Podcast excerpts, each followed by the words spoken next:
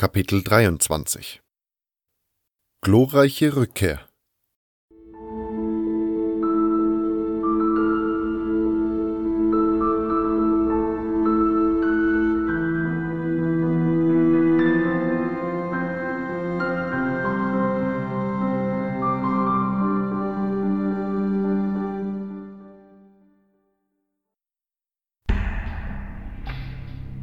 Die Überlebenden, das heißt der Templer, dessen Name Gornaran war, Askan, der Gardist Ori und ich verließen das Nest zusammen mit einem wutschnaubenden Drago und ließen sich bei Ulberts Lagerschuppen mit Heiltränken versorgen. Unterdessen töteten die Gardisten, die erst mit Drago zum Kampf gestoßen waren, die übrigen hilflosen Minecrawler-Arbeiter und sicherten die Nebenhöhlen und Seitentunnel des Nestes. Hier und da gab es noch kleinere Scharmützel, da einige Minecrawler-Krieger den Kampf überlebt hatten. Doch diese stellten nun keine Bedrohung mehr dar und sollten in den nächsten Tagen immer weiter zurückgedrängt werden. Ich war so erschöpft, dass ich mich ziemlich schnell schlafen legte, um mich erst einmal auszuruhen. Am nächsten Tag machte ich mich gemeinsam mit Gornaran, Ori, der nach dem Kampf die Erlaubnis bekommen hatte, wieder ins Lager zurückkehren zu dürfen, und einigen Butlern, die ausgetauscht werden sollten, auf dem Weg Richtung altes Lager. Die Butler zogen einen großen Karren voller Minecrawler-Eier. Denn wie wir festgestellt hatten, enthielten die Eier erstaunlich viel des von Korkaloms benötigten Sekrets. Vor dem Tor verabschiedeten sich Ian und Asgan von mir, bedankten sich noch einmal überschwänglich und gaben mir einen großen Sack Erz als Belohnung. Bei Innos unpolierter Glatze, das hast du dir reglich verdient, sagte Ian strahlend. Außerdem scheint das Crawlernest eine wahre Goldgrube oder eher Erzgrube zu sein. Ich kann es kaum erwarten, alle Adern dort zu erschließen. Gomez wird ganz aus dem Häuschen sein. Ich schätze, dann gibt's auch endlich mal eine Gehaltserhöhung. Auf dem Weg zum alten Lager passierte nichts Nennenswertes. Wie alle Konvois hatten wir den schnelleren Weg durch den Wald genommen. Im Lager angekommen, wurde der Karren vorm Burgtor abgestellt. Während Ori loslief, um den Erzbaronen Bericht zu erstatten, scheuchte Torus die schaulustigen Butler, die sich fragten, was das denn für Steine auf dem Karren seien, weg. Ich sah mich um ob ich meine Freunde irgendwo entdecken konnte. Und tatsächlich, da kamen sie auf mich zugelaufen.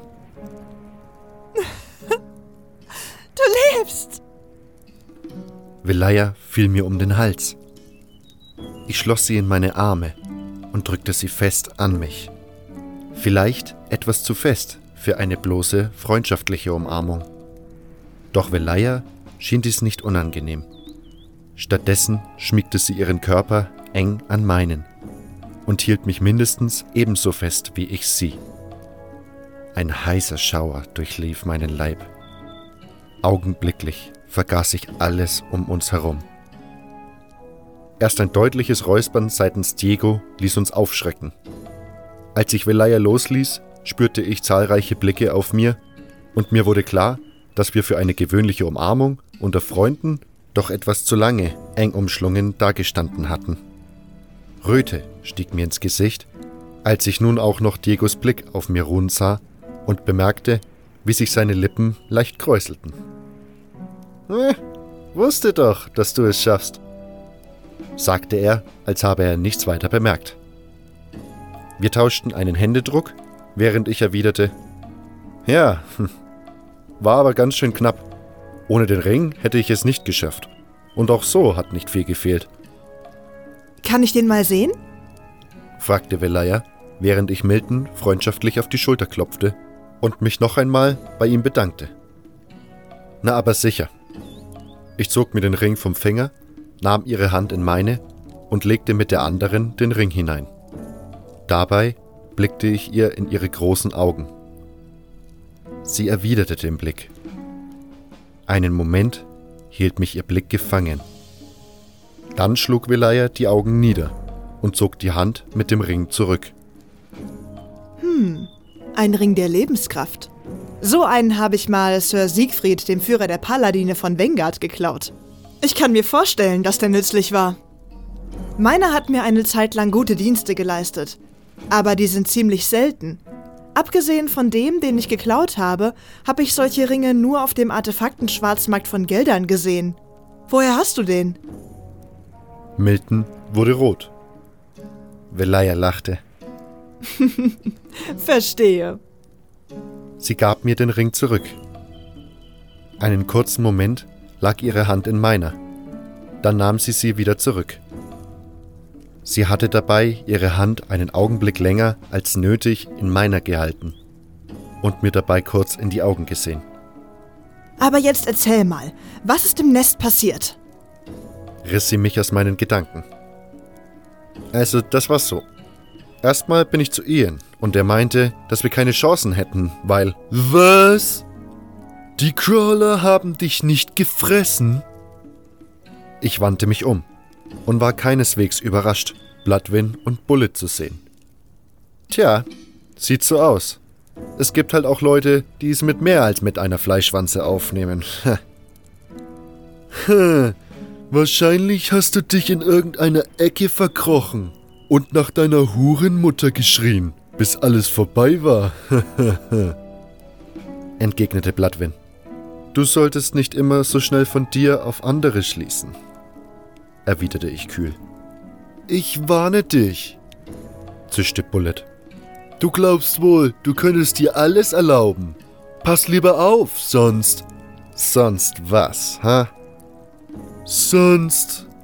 Bloodwin legte die Hand auf den Schwertgriff. Gute Arbeit. Ori hat mir gerade Bericht erstattet. Bei Ravens Anblick ließ Bloodwin hastig die Hand sinken. Danke, sagte ich. Mach nur weiter so. Du wirst es weit bringen. Doch nun möchte ich, dass du deinen Auftrag schnellstens zu Ende bringst. Ich nehme an, die Eier dort sind es, die das Sekret enthalten? Ich nickte. Gut, dann bringe sie auf schnellsten Wege zu Korkalom. Was? Ich bin doch gerade erst zurückgekommen. Kann ich mich nicht wenigstens ein, zwei Tage ausruhen, bevor ich weitermache? Kalam wird keinen Aufschub dulden. Aber Gornaran kann die Eier doch überbringen. Schließlich ist er Templer und... Und ich habe dir gesagt, dass ich wünsche, dass du es bist, der die Eier überbringt. Ausruhen kannst du dich, wenn dein Auftrag vorbei ist und die große Anrufung stattgefunden hat.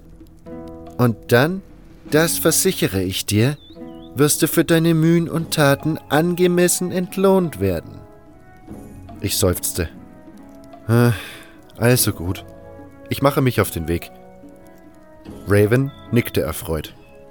Hervorragend. Hey, ihr da!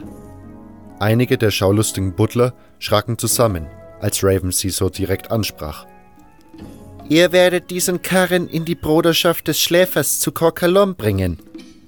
Für diese Zeit untersteht ihr seinem Befehl. Raven deutete auf mich. Die Butler sahen missmutig drein und bereuten ihre Neugier nun sicher.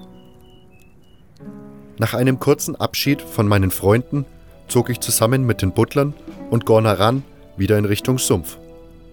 Auf dem Weg hing ich meinen Gedanken nach, welche sich ausschließlich um eine einzige Person drehten.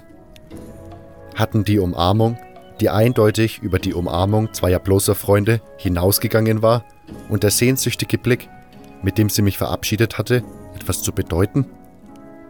Oder hatte ich mir das alles nur eingebildet? Ich merkte gar nicht, wie wir ankamen, und wurde erst direkt vor dem Tor jäh aus meinen Gedanken gerissen, als Gornaran mich darauf aufmerksam machte, dass der Karren im schlammigen Boden stecken blieb und die meisten Stege zu schmal waren. Die Novizen trugen die Eier deshalb in ihren Händen zum Alchemielabor. Die Butler wurden von mir entlassen und kehrten so froh zum alten Lager zurück. Während ich die Novizen zum Labor begleitete, begegnete ich auch Lester und erzählte ihm von meinen Abenteuern im Nest der Minecrawler. Er schien ziemlich beeindruckt. Schließlich erreichten wir das Labor. Ich nahm eines der Eier und kletterte damit zu Kalom hinauf. Die anderen Eier wurden von den Novizen unter dem Labor aufgeschlichtet. Was ist denn jetzt schon wieder? Wer unterbricht mich bei meinen Studien? fauchte Kalom, als ich ihn endlich auf mich aufmerksam gemacht hatte. Ach du, stellte er abfällig fest. Hatten die Templer Erfolg? Wie man's nimmt, Was soll das denn heißen? fragte der Alchemist ungeduldig. Dass alle Templer bis auf Gorneran gestorben sind, weil sie sich geweigert haben, den Rückzug anzutreten. Und Gornaran hat es vorgezogen zu fliehen, anstatt für den Schläfer zu sterben? Enttäuschend. Ich hätte mehr von ihm erwartet. Er ist es nicht würdig, die Rüstung eines Templers zu tragen. Ein Jammer, dass ich nicht darüber zu entscheiden habe, wer sich Streiter des Schläfers nennen darf. Doch ich werde mit Koranga sprechen. Auch wenn ich wenig Hoffnung habe, dass mir dieser Tor zuhört. Wahrscheinlich wird er noch sagen, dass Gornaran richtig gehandelt hat. Pah! Manchmal frage ich mich, weshalb Iberion einen so unwürdigen, die Krieger des Schläfers führen lässt. An Iberions Stelle, Meinst du das etwa ernst? Die anderen Templer sind für nichts gestorben. Dank ihres Fanatismus hat euer Lager nur noch halb so viele Krieger. Du solltest lieber froh sein, dass wenigstens einer so schlau war zu fliehen. was? Du wagst es! Du, Ungläubiger! Du bist nur ein kleiner Wurm, der hier geduldet wird, doch dem die Wahrheit verborgen bleibt. Einer von vielen, die nicht erkennen wollen und sich dem wahren Glauben verschließen. Eine solche Anmaßung steht dir nicht zu. Und nun kein Wort mehr. Sage mir lieber, ob Gornaran wenigstens das Sekret mitbringt. Ich beschloss, dass es besser sei, nicht weiter mit Kalom zu streiten, auch wenn ich ihm gerne meine Meinung gesagt hätte. Raven wollte ein besseres Verhältnis zur Sekte, und das würde ich nicht erreichen, indem ich ihren zweiten Mann verärgerte. Wir konnten das Nest auslöschen und die Eier der Minecrawler bergen. Sie scheinen eine große Menge des Sekrets zu enthalten, erklärte ich und hielt das Ei in die Höhe. Lass sehen. fauchte Korkolom und riss mir das Ei aus den Händen. Er ging zu einem der Tische, bohrte mit einem langen, spitzen Metallgerät ein Loch in das Ei und hielt es dann über eine Schale, die auf dem Tisch stand. Ein zähes, dickflüssiges Sekret rann in die Schale, Endlich. sagte der Guru eher zu sich selbst, und ein fanatisches Schimmern erschien auf seinem Gesicht. Ich wusste es. Meine Vision war ein Zeichen. Hm, die Eier also. Heißt das, die Anrufung kann jetzt stattfinden? fragte ich. Ich wollte diesen Auftrag nun schnellstmöglichst hinter mich bringen. Nein, kann sie nicht. Klar, du musst das Sekret noch verarbeiten. Aber sonst ist doch alles soweit, oder? Ich sagte nein. Kalom fuhr herum und blickte mich herablassend, wie immer an. Was? Aber wieso denn nicht? Wir mussten feststellen, dass der Fokus seine Macht bei der Erschaffung der Barriere verbraucht hat. Er ist nutzlos. Was? Soll das heißen, es war vergebens, die Eier zu holen? Habe ich mich etwa ganz umsonst fast umbringen lassen? Ist Nyras vollkommen umsonst gestorben? Ich konnte es einfach nicht fassen.